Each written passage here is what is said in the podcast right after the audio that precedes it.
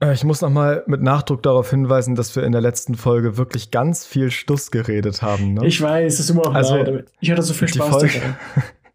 Die Folge war aus irgendeinem unerfindlichen Grund fast zwei Stunden lang. Und ähm, es gab, also thematisch hätten wir das alles locker in einer Stunde abhandeln können. Wir hätten einfach ein bisschen strukturierter bleiben können, dann, dann wäre das alles super gewesen. Und ähm, mein Lieblingszitat von dir aus dieser Folge, Oh.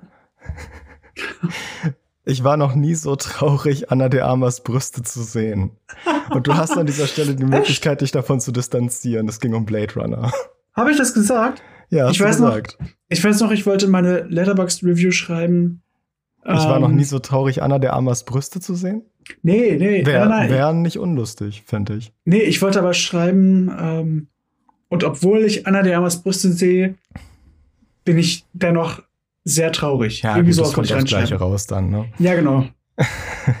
Aber Und meine kritischste Aussage muss ich an dieser Stelle auch einräumen.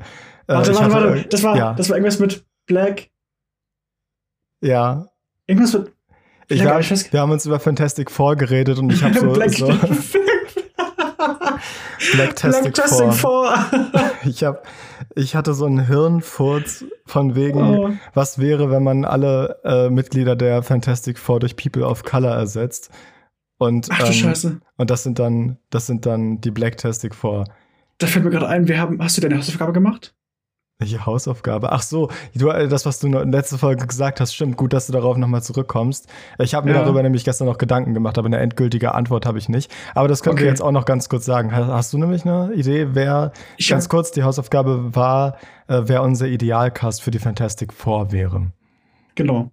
Ähm, äh, ich habe ihn nicht gemacht, aber ich habe im, Vor im Vorfeld schon ein paar Ideen zusammengesucht. Äh, ich bin auch mit meiner Casting-Idee für Ben Grimm sehr zufrieden, also für, für das Ding. Ja, das Ähm, Ding. Das, äh, ich muss sagen, ich, hab, ich bin nicht selber drauf gekommen. Ich habe mich da ein bisschen durch Social Media inspirieren lassen. Aber ich finde die Idee trotzdem recht schön. Ja, also ich muss sagen, ich fand, ich habe ja in der letzten Folge sehr viel über äh, Fantastic gerantet, den Hm. misslungenen, äh, das misslungene Remake, die Adaption von Fantastic Four, die gescheitert ist, auf in jeder Hinsicht. Ähm, der Cast allerdings war da gar nicht so schlecht. Ich kann mich erinnern an Michael B. Jordan, der hat die Fackel gespielt und Ja, Miles genau. Teller, der war ähm, der Mr. Fantastic.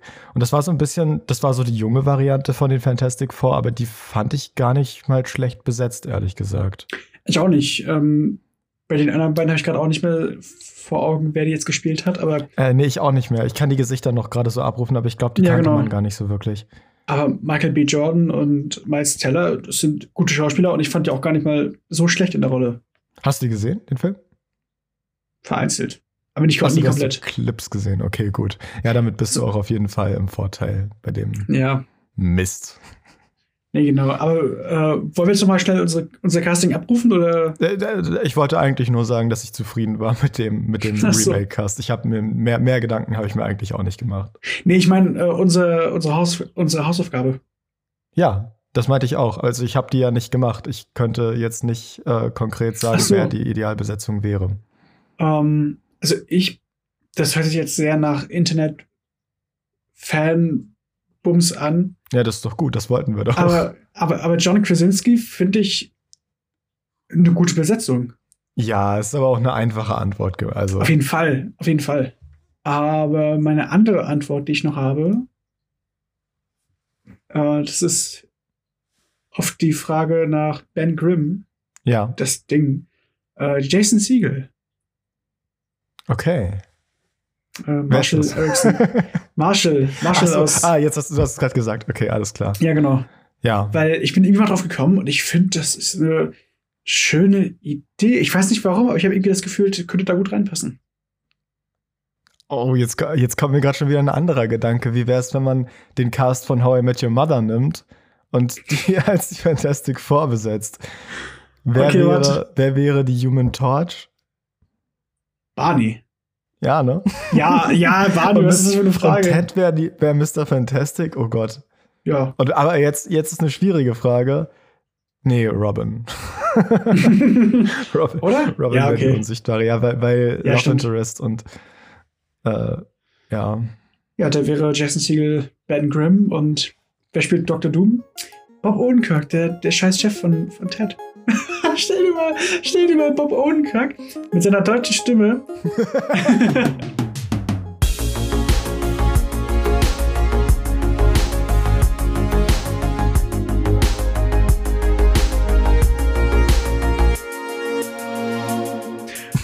Und der hat auf einmal so eine. hat er so eine hohe Piepsstimme. So eine, so eine Bob Oldkirk-Stimme. Und damit herzlich willkommen zum Klapper auf Film Podcast. Wir reden heute eigentlich nicht über die Fantastic Four oder irgendwas komplett anderes.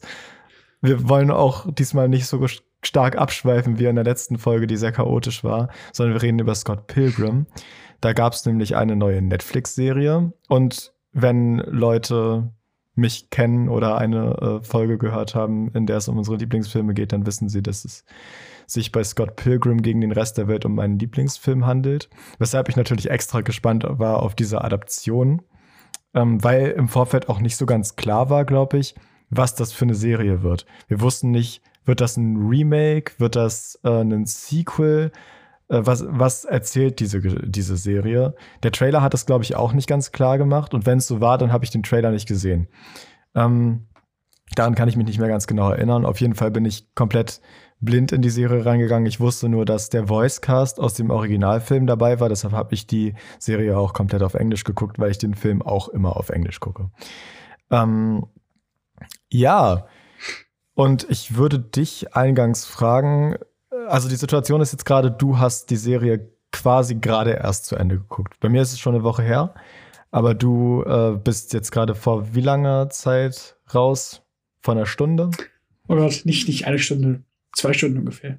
Ja, dann nee, hast du vor zwei Stunden. Aber dann hast du es ja noch sehr frisch. Eine Stunde? Ja, genau. Wie ist jetzt so dein, dein Ersteindruck? Ach so, äh, Disclaimer. Wir würden wahrscheinlich in diesem Podcast gerne spoilern. Und das würde ich jetzt so halten, dass wir das machen. Das heißt, wenn ihr die Serie nicht gesehen habt, aber ein Interesse daran habt, und das bedeutet, wenn ihr Scott Pilgrim gegen den Rest der Welt geguckt habt und mal sehen wollt, was es mit dieser Serie auf sich hat, dann die kann ich euch jetzt schon sehr empfehlen. Ähm, dann Klappe zu, hört diese, diese, äh, Quatsch, hört nicht, seht diese Serie und dann könnt ihr gerne wieder zurückkommen oder ihr macht irgendwas anderes.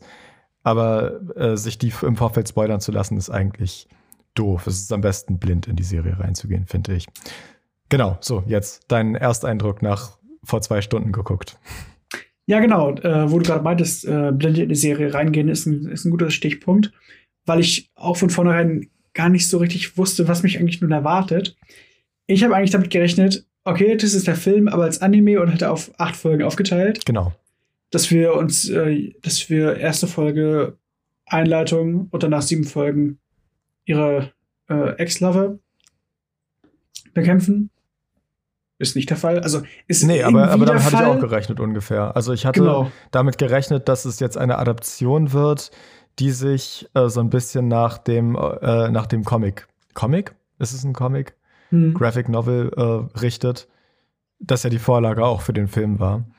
Ähm, also, dass, ja, dahingehend ein bisschen mehr von der Lore ergründet wird, dass es vielleicht ein bisschen mehr erzählt zu den Filmen. Also quasi wie der Film mit dem gleichen Cast, nur ein bisschen länger, ein bisschen detaillierter und im Optimalfall genauso gut gemacht, sag ich mal. Ja. Und was ist die Serie, Yannick? die Serie ist äh, nicht das, was wir erwartet haben. Ich ähm, habe jetzt Angst, das Falsche zu sagen, aber das ist eine. Ah, oh, das ist schwierig. Ja, ja, ne? Ich habe auch schon drüber nachgedacht. Also, es ist nicht so richtig ein Remake. Es ist auch nicht so richtig ein Sequel und es ist auch kein. Es ist. Nee, nee, es ist weder ein Remake noch ein Sequel. Eigentlich kann man es dabei belassen. Und gleichzeitig ist es irgendwie beides. Weil es Tatsächlich, ist ja. irgendwo, also es ist halt eine Alternativerzählung. Es ist ein What-If-Szenario. Ja, aber genau. man kann es auch so ein bisschen als Sequel betrachten.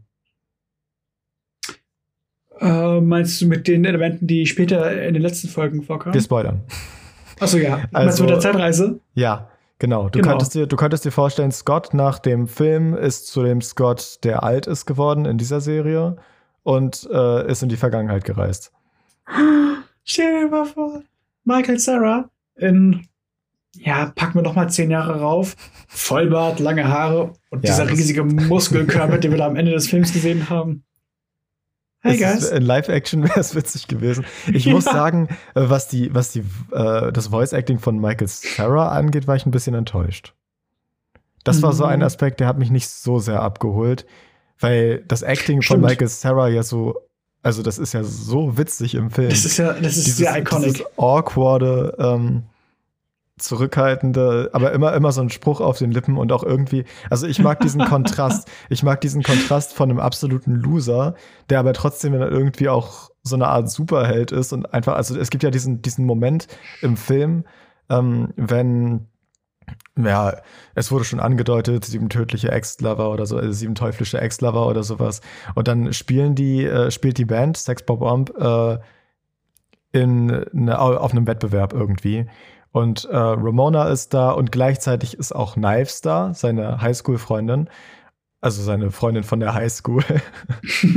und ähm, das ist halt der, der, der, spannende, der spannende Teil hieran ist ja eigentlich, dass Scott versucht, die beiden nicht miteinander reden zu lassen. So daran denkt man in dem Moment. Und plötzlich bricht einfach so ein Typ durchs Dach und greift Scott Pilgrim an. Es ist das erste Mal in dem Film, dass wir mit Superkräften konfrontiert werden, dass wir mit Action konfrontiert werden und damit, wie abgefahren dieser Film ist. Der schreit, Scott Pilgrim, ich fordere dich heraus oder sowas, fliegt auf ihn zu. Du, äh, du hast gerade noch Zeit, dich mit der Situation abzufinden und zu denken, okay, er kriegt jetzt aufs Maul. Und dann ist, dann, dann pullt der Film noch einen Twist obendrauf und, und erzählt dir, dass Scott Pilgrim einfach ein krasser Kämpfer ist, weil er ihn einfach Ja, mit dem genau. ersten Schlag schon direkt abwehrt. Das sind wahrscheinlich die besten fünf Sekunden im gesamten Film. Und das ist einfach Aber- super. Ähm, ja, genau. Also so viel zu Scott Pilgrim an sich nochmal. Genau. Ich kann dir aber sagen, ich hätte den Film wahrscheinlich auch genauso gut gefunden, wenn er die nächsten eineinhalb Stunden genauso weitergegangen wäre wie davor, bis zum ersten Kampf.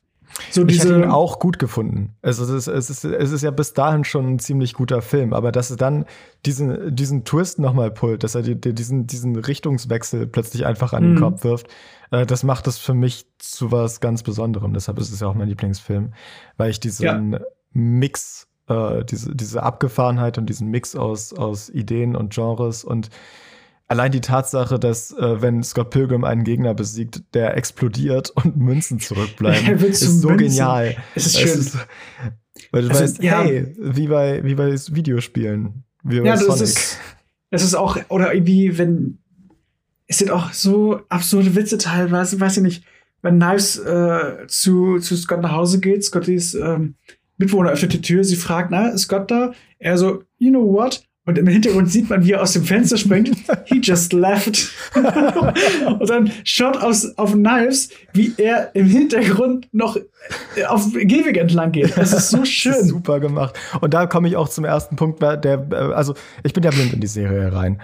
Und ähm, für mich ist Scott Pilgrim eben was ganz Besonderes, gerade dadurch, wie Edgar Wright den Film inszeniert hat.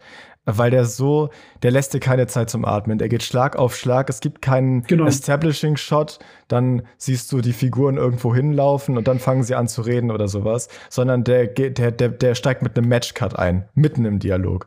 Und äh, der Dialog von vorher deutet Stimmt. darauf hin, was, was jetzt gerade beredet wird. Es ist alles unfassbar schnell Mhm. und äh, richtig clever. Und als ich die Serie gesehen habe, dachte ich halt immer noch, das wird jetzt, das wird jetzt ein Remake. Nur ein längeres Remake mit dem gleichen Genau. Voicecast. Hm. Und wir merken ja gleich am Anfang, es ist ein bisschen anders erzählt.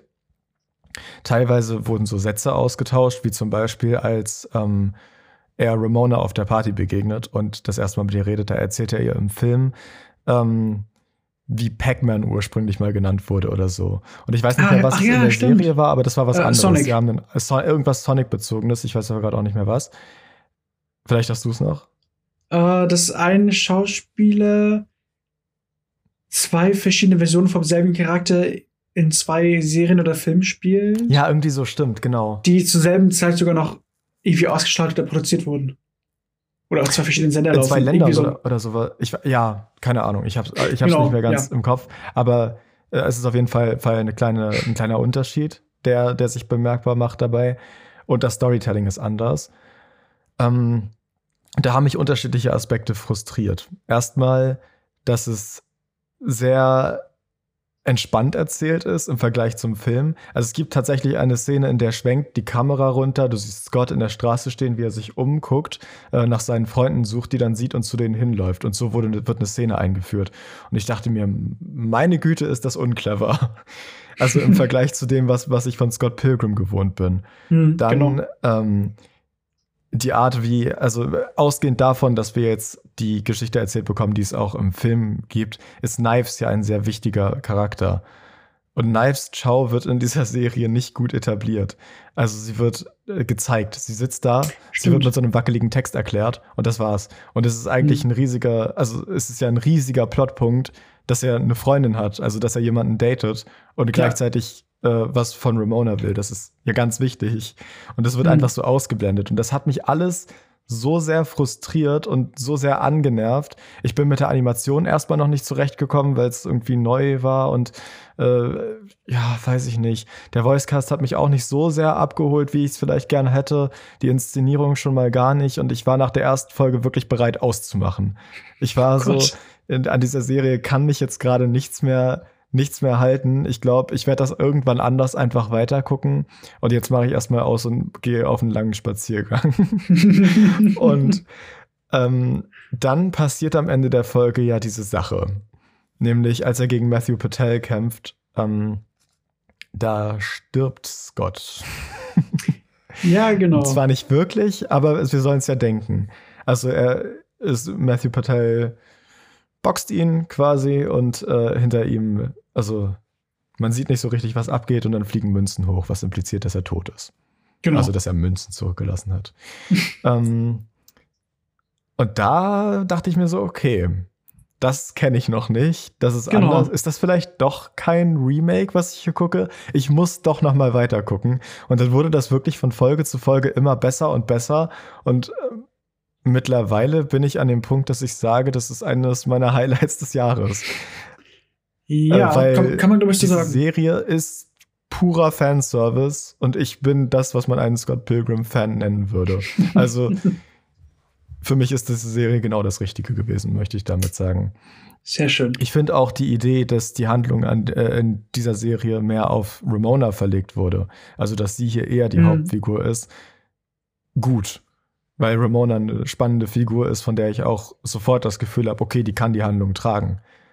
Also ja. gerade auch von Mary Elizabeth Winstead gespielt, ist die, die ist super. Hm. Und deshalb hatte ich überhaupt kein Problem damit, dass die Serie in diese Richtung gegangen ist. Da würden sich jetzt einige vielleicht darüber echauffieren, dass Scott Pilgrim für die meiste Zeit der Handlung gar nicht da ist. Ähm, aber wie gesagt, ich fand das Voice Acting von Michael Sarah war eher ein Weak Spot bei der Serie. Und ich habe mich deshalb sehr gefreut, dass sich auf die Stärken konzentriert wurde bei, dem, bei der ganzen Sache. Mhm. Und ich mochte die Erzählung. Ich mochte die, ähm, das Mysterium, was so ein bisschen aufgebaut wurde. Es wurde ja sehr früh angedeutet, dass Scott vielleicht doch nicht tot ist. Und das war mir eigentlich auch von Anfang an klar, dass sie ihn irgendwie noch zurückholen müssen. Genau. Aber wie genau das jetzt passiert ist, das kann man natürlich nicht so ganz sagen. Und ähm, wie sich die Handlung dann entfaltet und auch der Twist, also als es gibt ja die, die vorletzte Folge ist ja aus Scotts Perspektive, was passiert ist, nachdem er entführt wurde, quasi. Und da dachte ich so, das ist was komplett anderes als alles, was wir aus den Comics oder aus, also aus dem Comic oder Comic, keine Ahnung, habe ich nicht gelesen. Aber ich weiß, dass die Handlung nicht so stark von, äh, von dem Film differenziert. Mhm. Äh, oder aus dem Film kennen, das ist was so anderes. Aber es passt komplett rein. Also diese ja. Art, wie die Zeitreise erklärt wurde. Es wird ja nicht nur eine Zeitreisenlogik etabliert, wo wir neulich bei Loki noch über Zeitreisenlogik gesprochen haben. Ähm, wir kriegen gleich zwei. also einerseits kann, äh, haben, haben die Zwillinge so einen Roboter, der sich einfach von, von der Raumzeit irgendwie losmachen kann und dann ist er einfach überall. Habe ich genau. gedacht, ja, okay, das funktioniert. Das, okay. das, das geht schon irgendwie. Sicherlich, klar, wenn, dann, äh, wenn er ein Portal öffnen kann und dann öffnet er einfach gleichzeitig an zwei Orten in der Zeit ein Portal, dann kann man halt durch die Zeit reisen. Warum hm. nicht? da wüsste ich sehe jetzt keinen Grund, warum das nicht funktionieren sollte. Und dann ist Ramona auch so schnell auf ihren Rollerblades, dass sie durch die Zeit reisen kann, wenn sie möchte. War das nicht so? Ja. Ja, äh, Rollerblades gebaut aus Teilen eines alten DeLoreans. Ah, deshalb. Okay, genau. gut. Genau. Dachte ich auch, ja klar. Funktioniert. Ja. Jeden Fall, ist halt komplett abgefahren. Zeitreise war noch kein Ding in Scott Pilgrim. Aber Scott Pilgrim hat die Möglichkeit, einfach von einer Sekunde auf die nächste irgendein abgefahrenes Konzept in den Raum zu schmeißen und man nimmt es halt hin. Weil ja, man das von Scott Pilgrim schon gewohnt ist. Auch die Tatsache, genau. dass Paparazzis in dieser Serie Ninjas sind. Das sind Ninjas. Das Fand ich auch eine schöne Idee. Abgefahrene Idee. Gut. War richtig gut. Ja, warum Weil, nicht? Es gab so Meta-Witze. Äh, zum Beispiel, äh, es gab ja auch eine Folge, die war so ähm, an einem Filmset und also Mockumentary-Style. Mhm. Da wurden gleich mehrere Sachen gemacht. Einerseits gab es einen Regisseur, der Edgar Wrong hieß. Ja, genau. genau. Edgar Wright. Fand ich super. Und Fand es gab auch, auch, diesen Moment, als äh, die Stimme, die immer Fight sagt. Also wenn, mm. wenn so, wenn so äh, zwei Leute gegeneinander kämpfen, dann gibt es natürlich die obligatorische Ansagerstimme, die man aus Beat'em Ups kennt. Und die wird da auch adressiert. So, wer redet hier irgendwie? Ja, was? Niemand. Ja, genau. was? Find ich schön. Niemand, genau. Stimmt. Ist super. Ja, und äh, was also die Serie hat mir einfach das Gefühl gegeben, dass da nochmal eine Idee da war, was, was Gutes zu machen und hat mich rundum glücklich gemacht, obwohl ich am Anfang so, so komplett abgestoßen war, davon war. Weil wenn man den Film neu erzählen würde, dann müsste man es richtig machen. Also dann, dann ja. müsste man die Erzählung richtig angehen, den Artstyle. Der Artstyle ist ziemlich gut. Und auch die Animation ist ziemlich gut. Das ist ein Punkt, ja, da muss ich mich erst dran gewöhnen. Mhm. Aber äh, man gewöhnt sich bei Animation halt auch irgendwie nach einer Zeit daran. Ja, auf jeden Fall. Gerade bei 2D habe ich häufiger das Gefühl, dass äh, das bei mir immer so ein paar Folgen braucht, auch bei Anime. Ähm, oder auch so Avatar The Last Airbender, okay, ist auch eher Anime-Stil. Aber ähm, da braucht es bei mir immer so zwei, drei Folgen, bis ich richtig drin bin. Hm. Ähm, anders als beispielsweise bei Arcane, hast du leider nicht gesehen, aber äh, wenn das eher so 3D animiert ist und direkt ziemlich ästhetisch aussieht und auch irgendwie realitätsnah inszeniert, dann ähm, hab, hatte ich weniger Probleme, mich damit abzufinden. Also ich bin da sofort drin gewesen bei Arcane zum Beispiel. Hm. Aber naja, das zeichnet ja überhaupt keinen äh, Qualitätsunterschied aus. Das ist einfach nur eine Beobachtung. ja, Stelle. genau. Ähm, gut, abschließend zu Scott Pilgrim. Was hältst du überhaupt von der Serie? ähm, ich habe vor Gott, paar Monaten, als es halt angekündigt wurde, äh, dass es jetzt ein Scott Pilgrim Anime geben wird, dachte ich so, okay, interessant, aber ich habe mich damals dafür noch nicht so richtig interessiert. Ich bin noch nicht so der allzu große Spoiler. Also, ich will nicht sagen, dass ich den Film nicht mag, aber ich mag ihn sogar sehr gerne. Ich freue mich auch schon auf Silvester, wenn wir den wieder schauen. Ähm, aber ich bin nicht so ja. ein großer Scott Pilgrim-Fan wie du. Mhm.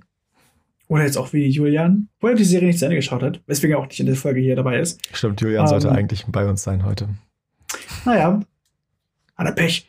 Ähm, nee, mir hat die Serie gut gefallen. Ich fand das zum Ende hin ziemlich äh, abgefuckt, aber gut. Ähm, ich glaube, meine Lieblingsfolge war die Folge über Lucas Lee, weil ich ihn als Charakter, ich finde ihn lustig. Ich fand ihn ja im Film auch gespielt von Chris Evans.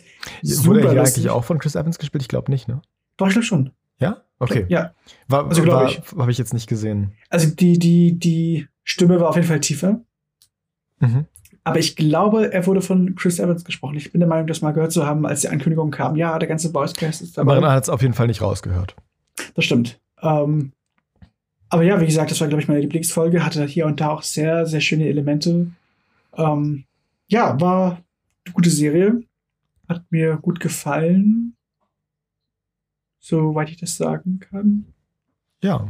Aber dem habe ich jetzt auch nichts mehr hinzuzufügen. War ja, also für mich war das jetzt auch nicht das absolute Highlight des Jahres oder das ist jetzt auch nicht meine Lieblingsserie geworden plötzlich oder sowas. Entschuldigung. Aber ähm, ich, mich hat die Serie auf jeden Fall voll unterhalten und wo ich vorhin noch gesagt habe, ich wollte danach ja auf, auf so einen Spaziergang gehen nach der ersten Folge, ich habe die ja komplett durchgebinged. Also, mhm. äh, nachdem ich über die erste Folge hinweg war, habe ich ja komplett, ich bin ja nicht mehr aufgestanden, soll einfach nur einmal ja, genau. rein die ganze Serie. Äh, das hat mir wirklich sehr gut gefallen. Sehr ähm, schön. ja, die Serie ist wie ein, ein Geschenk für Fans und lohnt sich dementsprechend für alle, die den Film gesehen haben. Ich weiß nicht, wie es bei Leuten aussieht, die den Film nicht kennen oder die Vorlage nicht ich kennen zumindest. Ich glaube, also ich, ich glaube, ich glaube, die würden es hinnehmen nach der Zeit. Also ich glaube, das ist, glaube ich, wie beim Film, dass man sich darauf einlassen muss. Ich äh, kenne ein paar Leute, die den nicht gucken wollen würden, die einfach nach der Zeit nicht mehr so Lust darauf hätten. Also jetzt mal auf Bezug auf den Film, weil das ist ja auch nicht für jedermann was. Ich weiß zum Beispiel, meiner Mom kann ich den nicht zeigen. Äh, auch ich so gerne würde, weil er schon ziemlich gute Witze hat. Ja. Ähm, aber ich glaube, sie würde zum Beispiel mit diesen ganzen äh, Videospiel-Animationen wird sie nicht hinterherkommen. Ja. Ich habe mal ich glaub, eine äh, Google Play Store Kritik gelesen zu ähm, oh Scott Pilgrim, wo jemand geschrieben hat: Achtung, dieser Film ist nur für Videospielsüchtige. Ja, genau, stimmt. Das habe ich das schon mal erzählt? Ich glaube, das könnte sein, dass ich das sogar schon in einem Podcast erzählt habe. Also nicht im Podcast, aber ich glaube, das ist mir irgendwann mal letztes Jahr erzählt, dass wir den geschaut haben. Irgendwann hast du mir sein. das auf jeden Fall schon mal erzählt. Äh, ja, die, die Story kenne ich, finde ich lustig. Ähm, aber wir können ja mal eine Sonderaufgabe, eine Sonderfolge machen mit den besten Filmrezensionen, die wir auf Prime und Google uh. Play und so. Weil äh, ich weiß, Till hat irgendwann mal ein paar Inglourious Bastards Kritiken vorgelesen. Hm. Die waren ja auch wohl der größte Schwachsinn, den sich ein Mensch ausdenken Ich habe, glaube ich, mal, um euch zu ärgern in der Klasse, ähm, gefragt, was so eure Lieblingsfilme sind und dann so Ein-Sterne-Bewertungen auf IMDb vorgelesen. Es gibt ja zu jedem ja. Film irgendwelche extrem schlechten Kritiken auch. Ich hatte neulich einen gesehen, der war auf Letterboxd so neu, dass der, glaube ich, nur vier bis fünf Sternebewertungen hatte. Ich glaube, das war sogar. Oh. Ja, aber irgendwie auch, glaube ich, nur in der ersten Woche vom Release. Okay. Ich glaube, ich glaub, das war sogar äh, Killers of the Flower Moon. Glaube ich. Ja, gut, okay. Vage, ohne Gewehr. ja. Ja. Genau. Äh, ja, ich glaube, mit Scott Pilgrim der Serie sind wir durch. Also. Genau. Schauen. Ja, los. Wenn ihr, wenn ihr das, das hier jetzt gerade gehört habt, dann habt ihr sie ja gesehen. Also, oder? Und das war ja die Empfehlung. Eigentlich kann das hier gar, eigentlich kann das hier überhaupt keine Empfehlung mehr sein, weil alle, die das hier jetzt hören, die Serie ja schon gesehen haben, hoffentlich. Ähm, andere Empfehlung, schaut den Film. Nochmal. Der ist wichtig, ja. Falls der ihr den Film ähm, vor, äh, falls der Film bei euch länger als ein halbes Jahr her ist, müsst ihr den nachholen. Ich finde sowieso, allein wegen dem Cast, ich meine, Michael Sarah, Mary Elizabeth Winstead, Brie Larson spielt ja auch mit, Chris Evans. Ja, Brie Larson Jason, hat, sogar äh, hat ja ihre Musiknummer. Ja, Jason ja, genau. Schwartzman spielt ja auch in der Serie eine große Rolle. Ja, als Gideon. Gideon Jason beziehungsweise, wie, wie hieß er dann am Ende? Goose. Nee, Gordon. Gordon, Gordon, Goose. Gordon Goose. fand ich, so fand ich schön. Clevere Idee auch. Äh, äh, ja, nee, fand ich auch schön, als äh, nachher diese Montage war, wo, wo Gordon, also wo Gideon mit äh, Lucas da so diese Best Friends Nummer hatte.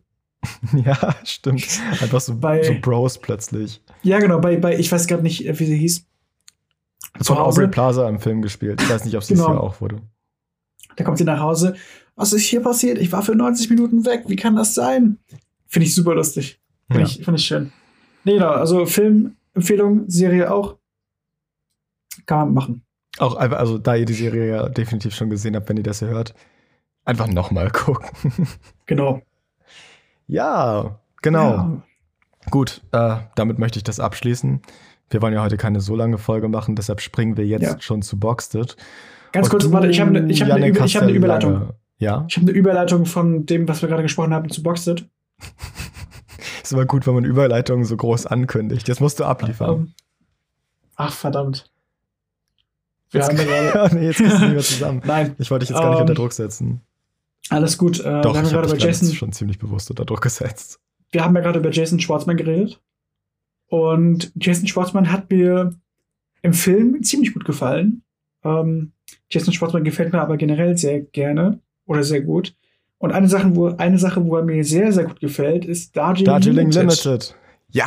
Ein Film, den ich diesen Monat geschaut habe. Und damit kommen wir zu diesem, dieser Folge Boxed It. Jo. Diese Folge Boxed It. Okay. Ja, der diesjährigen. Ja, da sind wir uns noch nicht, Ach, noch nicht ganz einig geworden, glaube ich. Aber ich habe auf jeden Fall das letzte Mal Boxed gemacht. Da war ich noch ähm, mit meinen Halloween-Filmen beschäftigt. Also nee, war ich nicht mit beschäftigt. Da hatte ich zu tun, auf jeden Fall die alle vorzutragen, weil es so viele waren. Hm. Ähm, und ich habe, glaube ich, auch noch erzählt, dass ich Licorice Pizza geguckt habe. Das ist auf jeden Fall der Anfang Stimmt. von meinem November gewesen. So. Genau. Oh Gott, das, das reicht eine Weile zurück. Okay. Also, ich habe den Super Mario Bros. Film endlich gesehen. Uh, Der ist gut. sehr schön. Der Stimmt, ist ja, hab ich noch tatsächlich gehört. gut. Der hat kein Mhm. Recht, gut zu sein, aber der ist gut. Der ist kein Meisterwerk, aber er ist gut. Den gibt's auf Wow, ne? Mhm. Ja. Cool, zum Glück habe ich deinen Account noch. Also, was dem Film so ein bisschen gefehlt hat, meiner Meinung nach, ist so eine Pause. Der ist sehr, also, Stimmt, bisschen das hast du schon Ruhe. mal erzählt. der ist sehr, äh, sehr durchgehende Beschallung und irgendwie macht er nie so, so eine Lagerfeuer-Szene, eine klassische, wo die Leute, also wo die Charaktere sich vielleicht einfach mal hinsetzen und reden. Das, ja, nee, weiß ich nicht. Diese ganzen Charaktermomente passieren dann irgendwie in der Action drin irgendwo. Es gab zum Beispiel eine Szene, ah, es geht auch schon ins, ins Spoiler-Territorium, aber auf jeden Fall, es gab eine Szene, an der ich mir dachte, oh, hier hätte man jetzt eine Szene reinschneiden können, die zwischen den beiden Szenen spielt, die hier aneinander geschnitten wurden, äh, in der die beiden Hauptfiguren sich einfach mal miteinander unterhalten, so ein bisschen Ruhe reinbringen in die Handlung, Mhm. ein bisschen davon ab, abwechseln vielleicht. Und das geht aber trotzdem alles sehr Schlag auf Schlag, was ich verstehen kann. Und es ist trotzdem ein ziemlich guter Film. Äh, das hätte mir allerdings gefehlt. Willst du weitermachen? Nee, mach du erst mal fertig. Achso, fertig. Okay, gut. Da, dann habe ich ein bisschen was zu erzählen. Ich habe Werewolf by Night in Color geguckt, Ich auch. wo du mich darauf Aber- hingewiesen hast, dass ich den äh, nicht in Color eingeloggt hätte. Ach so, ja. Und ich musste dich dann darauf hinweisen, dass äh, sie die in Color-Version von Letterboxd runtergenommen haben. Finde ich frech. Ja. Finde ich richtig frech. Aber ähm, ja, in Farbe hat jetzt für mich relativ wenig Unterschied gemacht, muss ich sagen. Für mich aber schon, ganz kurz. Ja, ja, ich weiß. Ähm, weil man hat Sachen viel besser erkannt. Ich hab, kam irgendwie besser in die Handlung rein. Und eine Sache, die mich da am meisten stört, gestört hat, ähm, in den Trailern wurde uns etwas angeteased, was letztendlich gar nicht der Fall ist. Also der, der, der Trailer hat uns vermittelt, Was genau? äh, dass es halt so klassisch, sag ich mal, 40er, 50er Horror wird. Somit, ich kann es nicht erklären, aber so mit diesen äh, Bildflackern, dieser Schwarz-Weiß, diese. Achso, Ja, es war dir nicht, es war dir nicht, äh, wie sagt man, grungy genug oder was? Ich habe auch an äh, Grunge gedacht. Ja, genau, das war halt. Und das, ähm, das Grungigste daran war halt.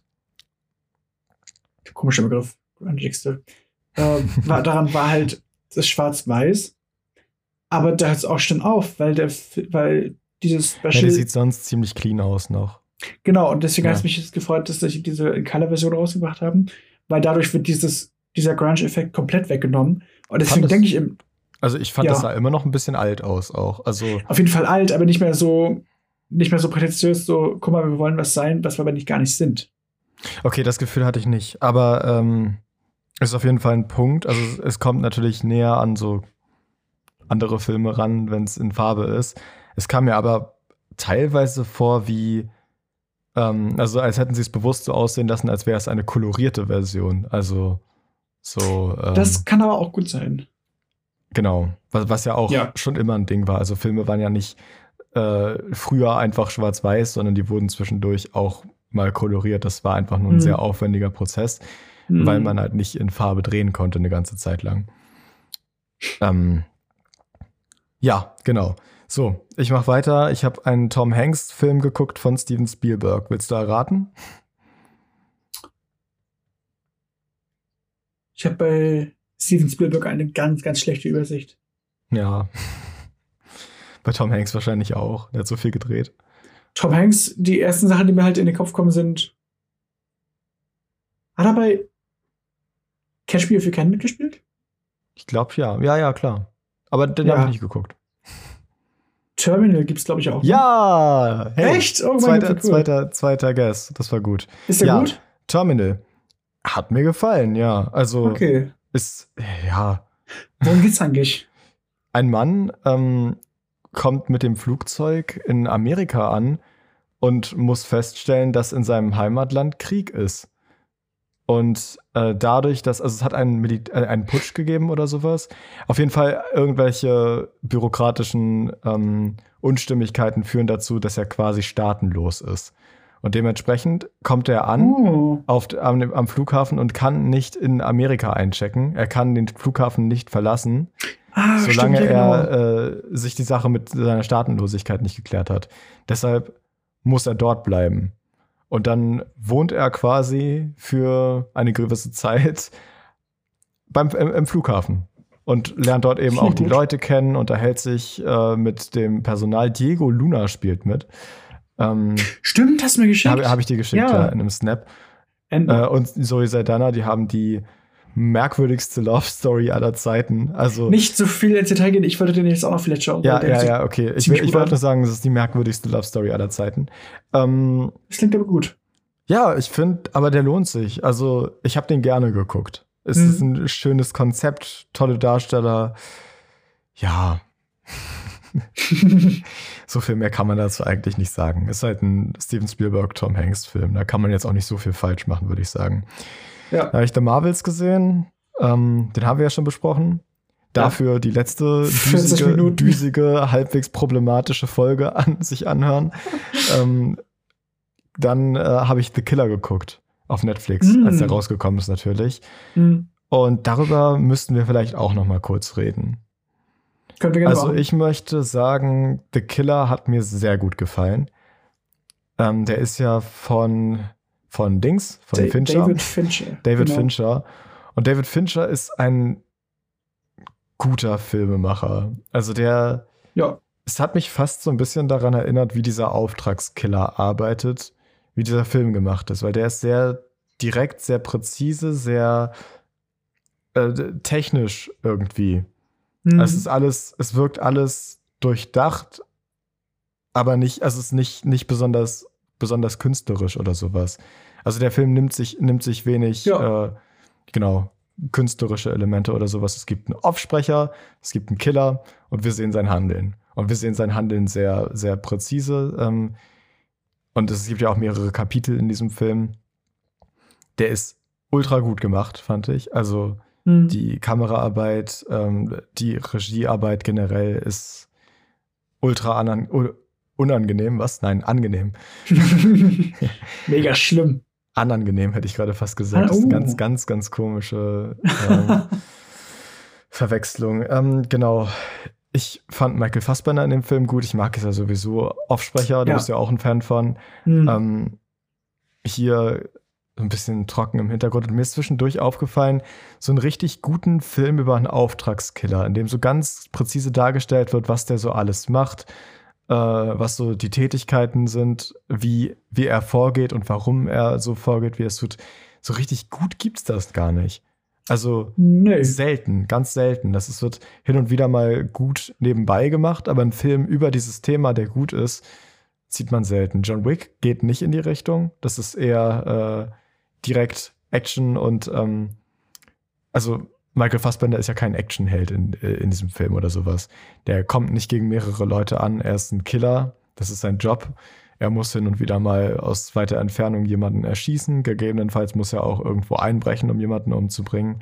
Aber das erfordert alles sehr viel Planung. Er kann nicht wie Rambo irgendeine Festung stürmen und alle niederballern.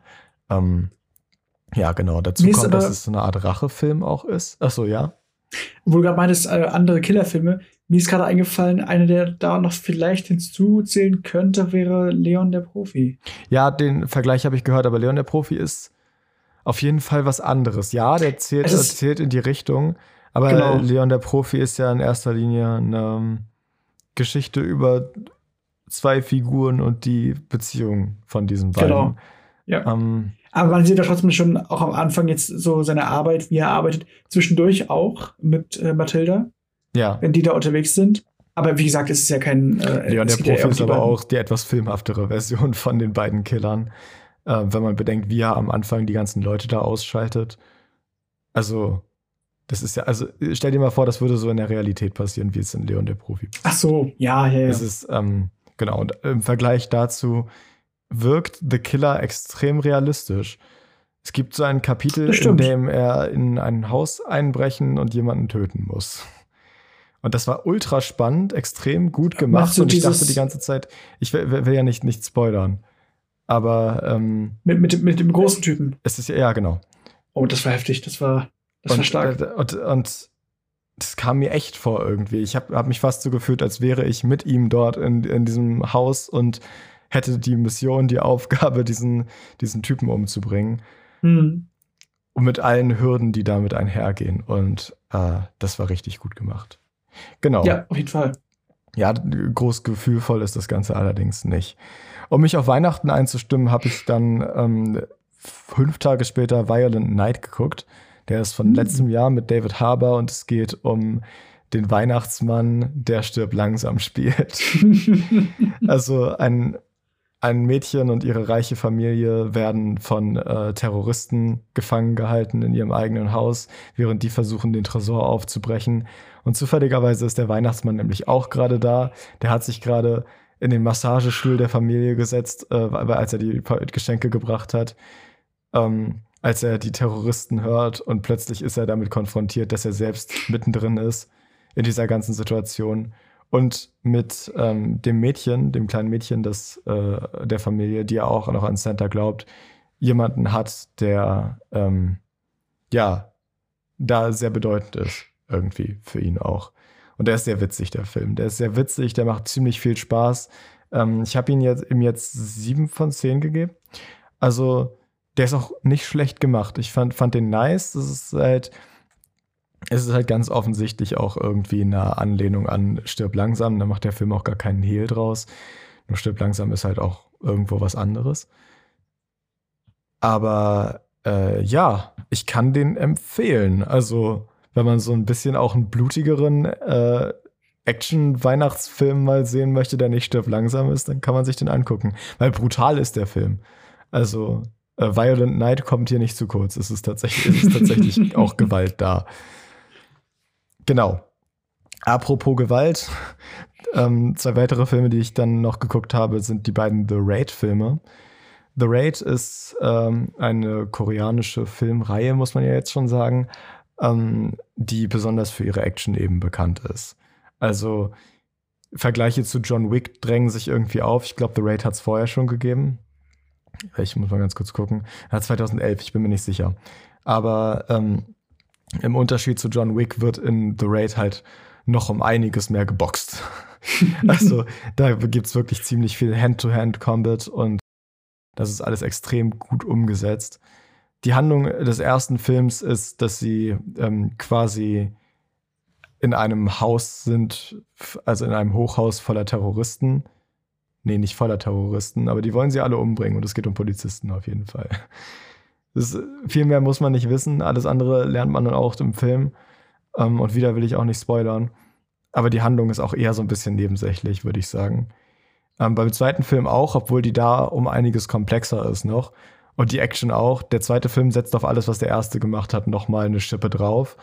Und ist wirklich ein richtiger Hammer. Also The Raid 2 lohnt sich vor allem, aber dafür muss man The Raid 1 geguckt haben. Das ist tatsächlich irgendwie wichtig. Deshalb äh, habe ich die beiden auch geguckt. Also zwei Tage in Folge, den ersten, den ersten und dann am nächsten Tag den zweiten. Ja, und die lohnen sich. Genau. Ähm, das andere, also jetzt habe ich in den letzten beiden Tagen noch zwei Harry Potter-Filme geguckt, um mich ein bisschen auf Weihnachten einzustimmen und um mir nochmal ins Gedächtnis zu rufen, ähm, wie die beiden Chris Columbus, ähm, Chris Columbus? Ja, glaube schon äh, genau, wie die beiden Chris Columbus ähm, Harry Potter-Filme überhaupt nochmal waren.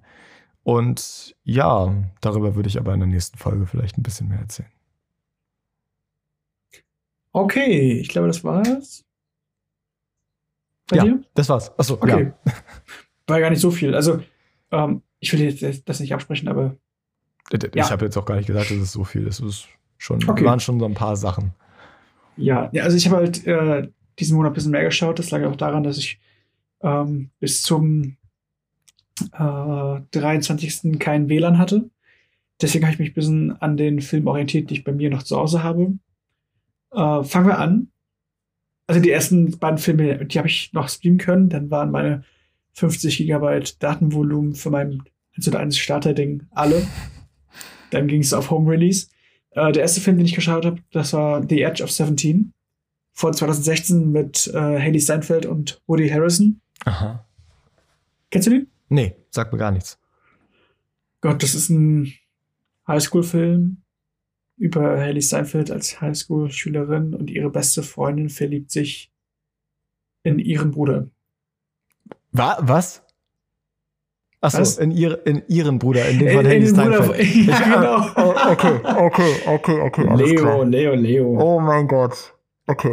nee, genau. Entschuldigung. Ähm, Das hat mich gerade alles gut. Ja. Äh, nee, genau, das ist ein schöner Film. Äh, kann ich dir empfehlen. Du bist ja, du magst ja auch Haley Steinfeld Wie sehr gerne. der? Ja, die mag ich sehr gerne. Äh, The Edge of 17. The Edge of 17. Okay. Den gibt's auf Netflix. Ich habe mich sogar sehr gefreut, weil ich habe irgendwann mal ein paar Ausschnitte davon auf TikTok gesehen. Dachte mir so, hey, der sieht spaßig aus.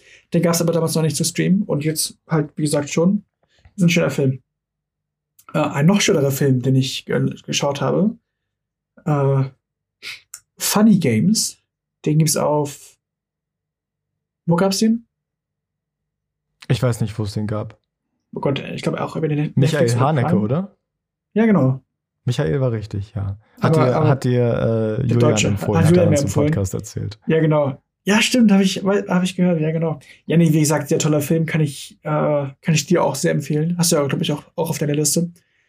Äh, ist ein sehr schöner Film. Ich will auch nicht zu weit ins Detail gehen, weil ähm, ich glaube, alles, was ich jetzt erzählen könnte, wäre schon zu viel.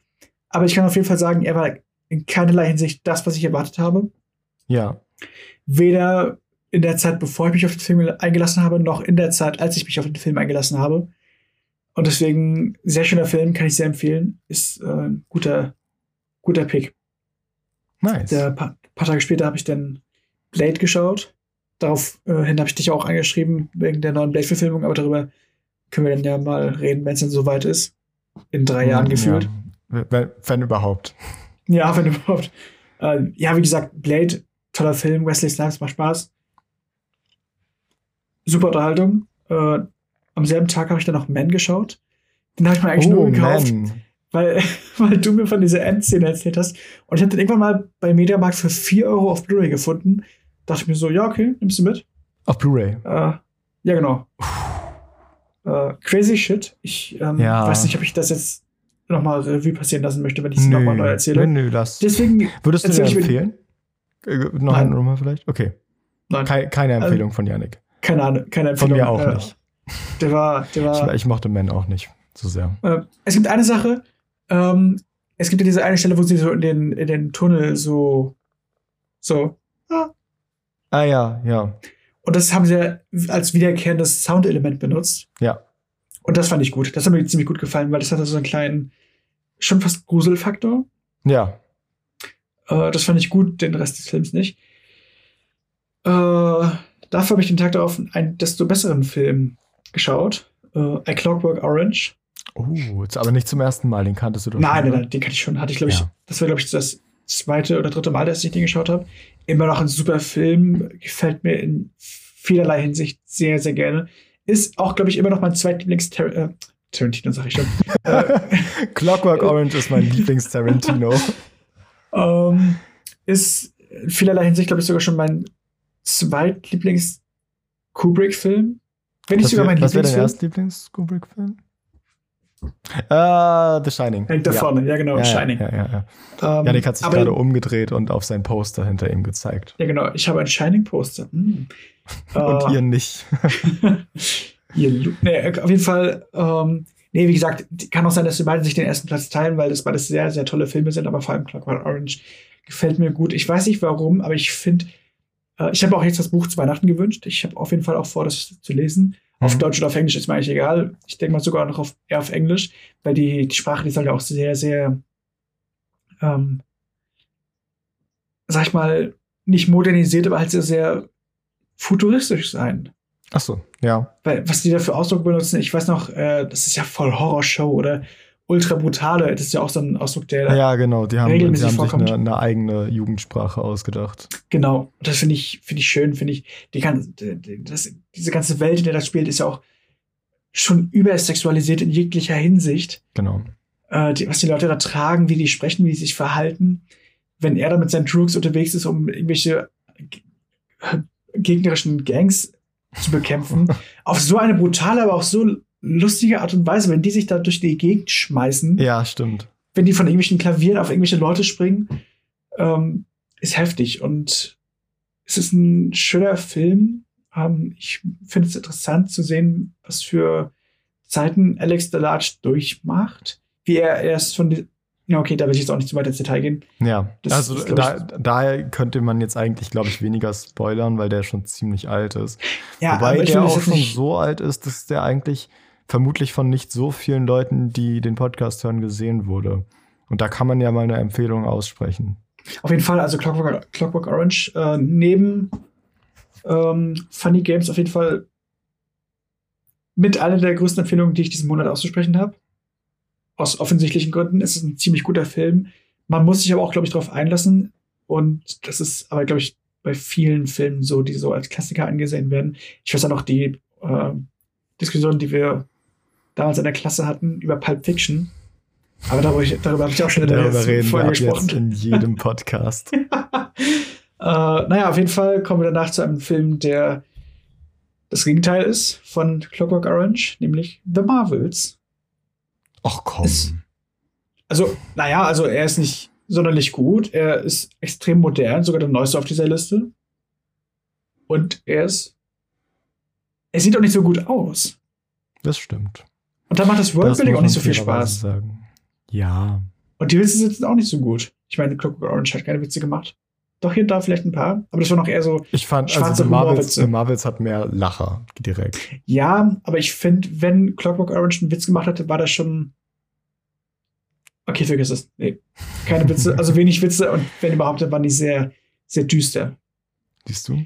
Na, wie gesagt, bei Marvels haben wir letzte Folge schon 40 Minuten drüber gesprochen, muss ich nicht weiter drüber reden. Danach habe ich Coco geschaut. Ich habe geweint, Das hast du in der letzten Folge angedeutet. Erzähl. dass ich geweint habe. Achso, ja, nee, war ein schöner Film, hat mir gut gefallen. Ähm, ich finde, das ist mir auch schon bei Elemental aufgefallen. Elemental ähm, bringt so ein bisschen diese, diesen gesellschaftspolitischen äh, oder diese, dieses gesellschaft, gesellschaftspolitische Thema mit, äh, was so in New York, sag ich mal, zu den 50er, 60er waren, wo so so viele, okay, ich will jetzt keine genaue Zahl nennen, weil ich habe da, darüber keine Ahnung, aber wo halt so viele, ähm, auch vor allem, naja, Ausländer und auch vor allem Italiener äh, nach New York gekommen sind. Und das ist ja so, Mhm. fast schon dieselbe Story, die, die halt bei Elemental gespielt wurde. Und mich, ich glaube, die hatten sogar, also ich glaube, die Feuerleute hatten ja sogar so einen leichten Akzent. Ich weiß gerade nicht aus welchem Land. Äh, Aber die ja, hatten aber einen äh, wa- Akzent. was hat das mit Coco zu tun? Ach ja, genau. Äh, nee, Coco war, das ist, das wollte ich jetzt aufzählen. Das wollte ich jetzt aufzählen, dass äh, Pixar das mit vielen Animationsfilmen, die so einen kulturellen Touch haben, äh, ziemlich gut aufziehen, dass sie da, da so ähm, diese verschiedenen Aspekte und Ansichten versuchen, so ein kleineres oder ein jüngeres Publikum weiterzutragen. Weil ich zum Beispiel habe jetzt, ich habe, ich hatte vorher mit äh, Dias Duelos Vertus, wie heißt Dia das? de los Muertos. Muertos. Dia de los Muertos. Hatte ich vorher nichts mit zu tun, aber der Film hat mir gut vermittelt, worum es dabei geht, was man macht und auch diese Sache, dass man im Reich der Toten stirbt, wenn über einen nicht mehr gesprochen wird oder wenn man sein, wenn das Bild nicht mehr auf diesem das fand ich auch ziemlich gut. Also dieses Konzept davon. Genau. Und ich nehme einfach mal an, dass es in echt auch so ist. Und Was? deswegen finde ich. Nein, also in der Kultur. In der Nein, in der Kultur. Und deswegen äh, finde ich das schön. Ich finde es eine schöne Art und Weise, das so an jüngeres Publikum äh, ranzutragen. Ja, ich mochte Coco auch. Ich habe ihn nie zu Ende geguckt. Ist ganz schlimm. Ja, ich, ich habe es nie Ach du geschafft. Scheiße. Oh Weil Gott, mir, fehl, mir fehlen von dem Film noch so ungefähr 15 Minuten. Und die habe ich nicht, also ich war, ich habe aus irgendeinem Grund den nicht zu Ende gucken können. Und jetzt müsste ich halt mir die letzten 15 Minuten angucken, aber dann müsste ich mir den ganzen Film nochmal angucken. Und sagen, dazu muss ich mich auch erstmal motivieren. Nee, dafür ist jetzt die Zeit vorbei, ne? Hast du noch mal in neun Monaten noch mal Zeit. Nee, neun. Wieso? Achso, darf, darf ich den nur am Dia de los Muertos gucken? Nee, aber zu Halloween. Also nein, kannst, kannst du immer schauen, aber ich habe so das Gefühl, nach Halloween hat man nicht mal mehr das Anrecht, Horrorfilme zu schauen, weil jetzt ist Direkt Weihnachten nach dran. Halloween auf gar keinen Fall. Das dachte ich mir auch neulich. Ich habe Genau. äh, so ein paar, paar Filme gesehen, wo ich dachte, hey, das sind jetzt gute Horrorfilme. Aber wir haben Weihnachten. Wir können, wir können jetzt keine Horrorfilme Das ist- gucken. das ist ich bei mir rede, so dasselbe- rede mit mir selbst, als wäre ich mehrere Personen, wie du Das gerade ist- gehört hast. Bei mir so dasselbe wie mit Weihnachtsfilmen. Weihnachtsfilme für mich erst ab November und ab nach den Weihnachtsfeiertagen gar nicht mehr. Ja, Und, genau. so denke ich das auch ein bisschen bei Horrorfilmen und Halloween-Filmen. Ja. Aber dann denke ich mir so, Horrorfilme kannst du das ganze Jahr über schauen. Aber irgendwie habe ich das so eine, so eine Du Abklingungszeit kannst im Sommer wieder anfangen, würde ich sagen. Da geht's dann wieder los. Vor allem, weil, also es gibt ja auch viele gute Horrorfilme, Ja, okay. die im Sommer rausgekommen sind. Äh, Shar Sharks, hätte ich gerade fast gesagt. Der Film heißt Sharknado? Jaws. Ach so. Jaws. Äh, ist ja zum Beispiel einer der größten Ah. Sommerblockbuster, beziehungsweise Stimmt. war der größte Sommerblockbuster seiner Zeit, wenn ich das nicht verwechsel. Genau. So war's. Ähm, ja, hast du noch was geguckt? Du warst bei Coco? Ich habe noch, ich hab noch viel mehr geschaut. okay, ich dann hoffe- mach mal, mach mal ein bisschen Genau, ja, äh, mein Handy-Akku wird auch schon ein bisschen schwach, deswegen boxte. da. Genau, deshalb, ähm, deshalb müssen wir das jetzt abkürzen. Genau, als nächstes Darjeeling Limited. Ähm, wahrscheinlich mein zweitlieblings-Wes Anderson-Film. Ähm, ich nehme mal die ganzen Kurzfilme vorweg, weil das sind, ich nehme die nicht mit, mit ins Ranking. Darjeeling Limited macht sehr viel Spaß. Ich mag das, äh, ich mag den Cast. Jason Schwartzman jetzt durch das neue, erneute Schauen immer noch mehr. Adrian Brody und Owen Wilson ja sowieso. Äh, ist ein sehr schöner Film, kann ich immer wieder schauen. Habe ich dieses Jahr sogar schon mal geschaut. Äh, danach Evil Dead habe ich bei mir auch auf DVD geschaut. Schöner Film, hat mir gut gefallen. Das war auch so. Ähm, ich war an einigen Stellen überrascht, wie, wie ekelhaft er teilweise ist. Echt? Hm, Welcher jetzt genau? Da hat man der so- äh, der erste. Remake oder der erste generell? von 1981. Ach krass. Der war so. Also, wenn man da so diese, diese Mädels hat, die so, so komplett verstellt sind und dann diese unglaublich tiefe, aber auch ekelhafte Stimme haben, da war ich schon ein bisschen angeekelt. okay.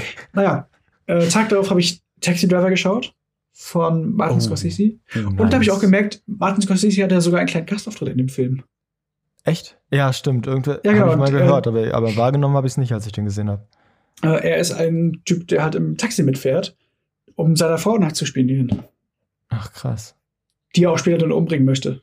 Ja, ich glaube, ich, ich erkenne äh, Martin Scorsese jetzt nur noch als alten Mann mit Brille, der so witzige Sachen sagt Ja. wie I don't read emails. They, they scare me. Das Game. ähm, nee, ich habe halt in letzter Zeit war ja so ein großer Martin Scorsese-Hype, auch das, dadurch, dass er jetzt äh, viel aktiver auf Social Media ist. ja, wegen seiner, äh, seiner Killers. Nichte oder so? Ich glaube, wegen seiner Tochter sogar. Tochter? Nee, Tochter ist es nicht, glaube ich. Oder ich verwechsel es. Ich glaube, ich glaub, seine Tochter. Okay. äh, Na, auf jeden ich, Fall, ich, dadurch kann da, ich kann dazu nicht sagen, ich weiß nur, dass die ihn häufiger in so TikToks oder sowas mit reinnimmt. Genau, dadurch war sie halt auch, ähm, oder waren halt auch viele Bilder von ihm früher im, im Umlauf. Und da war so dieser eine äh, Taxikunde und da war ich so, hey, das ist Martin Scorsese. Das war nicht schön.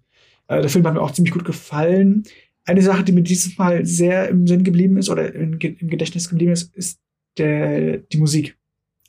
Dieses Saxophon, dieses. Hm. Ich kann's grad nicht nachmachen, ich- ja, hätte es- ich auch es jetzt gerade nicht im Kopf, aber ich. Aber ja. kann ich sehr empfehlen. Es ist sehr schön. Das kann man auch einfach mal so hören. Vielleicht tue ich das in die Road to Comic Con Playlist, weil das ist ein sehr schöner Sound. Ähm, nächster Film, den ich geschaut habe, ist Batman von 1980. Habe ich schon mal geschaut. Aber wollte ich jetzt halt mal äh, nochmal schauen, um danach direkt Batman Returns zu schauen. Und ich kann verstehen, warum äh, Warner Bros. da ab und zu mal so eine kleine, das kann ich nicht sagen, warum die ab und zu mal solche kleinen Zicken gemacht haben, weil der schon teilweise echt düster war. Ja. Und äh, die Wer war, wer halt, war nochmal der Hauptdarsteller in dem Film? Also Michael der Keaton. Batman. Auch wieder Michael Keaton. Ja. Echt? Der hat den zweimal Ja. gespielt? Das wusste ich Ja, genau. gar Ist nicht. heftig, ne? Ja, am zweiten mit äh, Michelle Pfeiffer und Danny DeVito. Ha, den musste ich doch mal gucken. Kann ich dir sehr. Ach, hast du ja noch gar nicht geschaut, stimmt. Nee, nee, den habe ich ich- nicht gesehen. Kann ich dir sehr empfehlen. Sehr, sogar sehr passend, denn ist, das ist offiziell ein Weihnachtsfilm. Oh, oh, okay. Es ist ein sehr schöner Film. Ich will auch nicht zu- okay, zu viel okay, verraten. okay, ja, ich bin Und wenn du den geschaut hast, den müssen wir, wenn du den geschaut hast, müssen wir darüber reden, weil es gibt eine Stelle, wo ich mir denke, wow, das hätten sie so nicht in einem Kinderfilm machen können. Egal. Nächster Film, den ich geschaut habe, den ich sehr genossen habe, war Blade Runner von 1982. Ähm, oh, ich halte mich, ich, ich halte mich momentan sehr viel in den 80ern auf. Ja, wie gesagt, Blade Runner von 1982, sehr schöner Film, hat mir dieses Mal viel, viel, viel, viel mehr gefallen als beim ersten Mal. Äh, danach Blade Runner 2049. Da ja. hast du aber in der letzten Folge schon drüber gesprochen. Ja, genau. Danach Blade Runner 2049. Hat mir diesmal ein bisschen weniger gefallen als beim ersten Mal. Äh, ich glaube, ich muss die nochmal schauen, damit die beiden für mich irgendwie beide auf 5 von 5 kommen. Danach hätte ich endlich mein Internet wieder und habe zuerst mal The Killer geschaut. Ja. Aber darüber haben wir auch schon gesprochen, hat mir auch ziemlich gut gefallen. Aber ich habe das Gefühl gehabt, dass ich leider nicht so richtig reinkam. Und das fand ich ein bisschen schade. Na gut. Ähm, danach habe ich elf geschaut, aber diese Diskussion hatten wir auch schon. Ist ein wir sehr nicht schöner Weihnachtsfilm. ich will die nicht wieder aufholen. Aber elf, schöner Weihnachtsfilm. Auf Deutsch heißt es irgendwie Buddy der Weihnachtself, irgendwie sowas. Ähm, es geht halt um einen Menschenjungen, der aus Versehen in den Sack des Weihnachtsmanns krabbelt und halt in der Elfenwerkstatt im Nordpol landet. In dem Sack, den er auf dem Rücken hat. Ah. Mann. ich sehe gerade dich durch die Kamera, es ist schön. Um, ähm, und da wächst er halt als Mensch zusammen zwischen den ganzen Elfen auf. Und das ist sehr lustig inszeniert teilweise.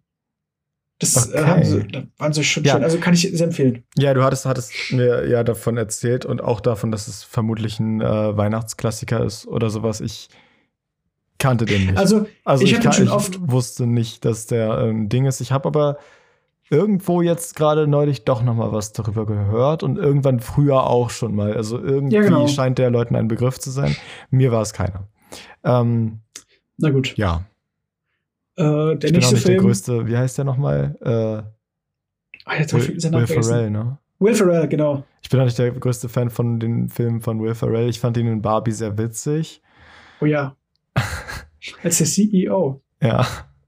Mutter. Aber ähm, ich, ansonsten, ich, ich teile den Humor da leider nicht immer. Das ist aber voll in Ordnung. Okay. Ähm, der nächste Film, den ich geschaut habe, der ist etwas weniger weihnachtlich. Schindlers Liste. ähm, ja. Ja.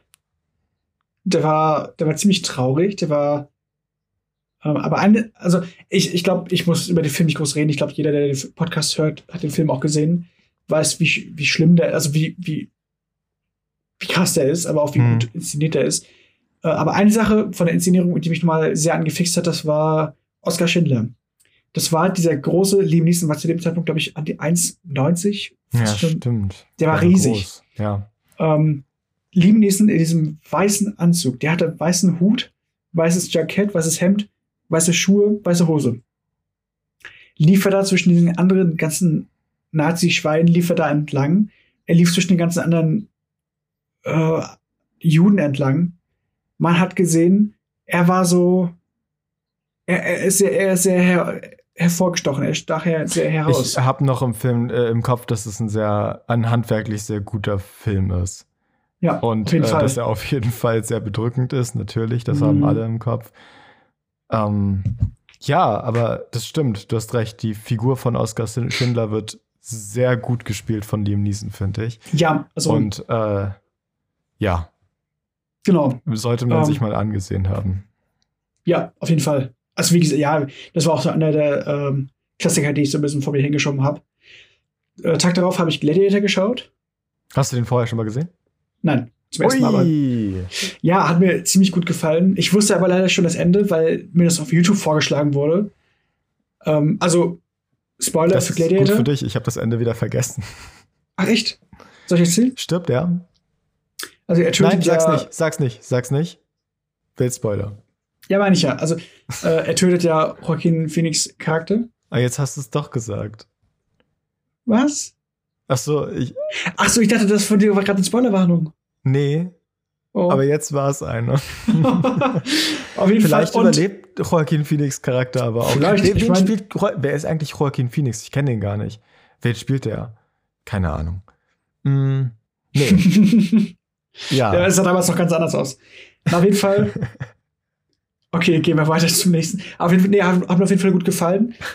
Ähm, War auch sehr, sehr schön inszenatorisch. Äh, ich habe gelernt, dass sowas ein Kostümfilm genannt wird. Okay.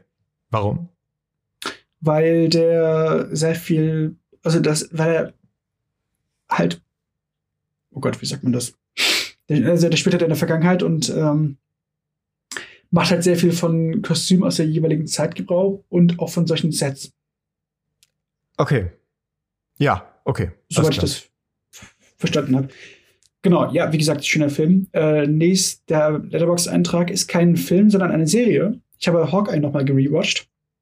Yay. Hat mir ziemlich gut gefallen. Ich weiß gar nicht, hey, wie ich darauf kam. Ich glaube, hey, glaub, das war einfach nur, weil ich äh, Kingpin nochmal sehen wollte, aber da dachte ich mir, okay, also ich, also den Guck mal, wenn, wenn dir Haley Steinfeld hier gut gefällt, weißt du, was du dann gucken solltest?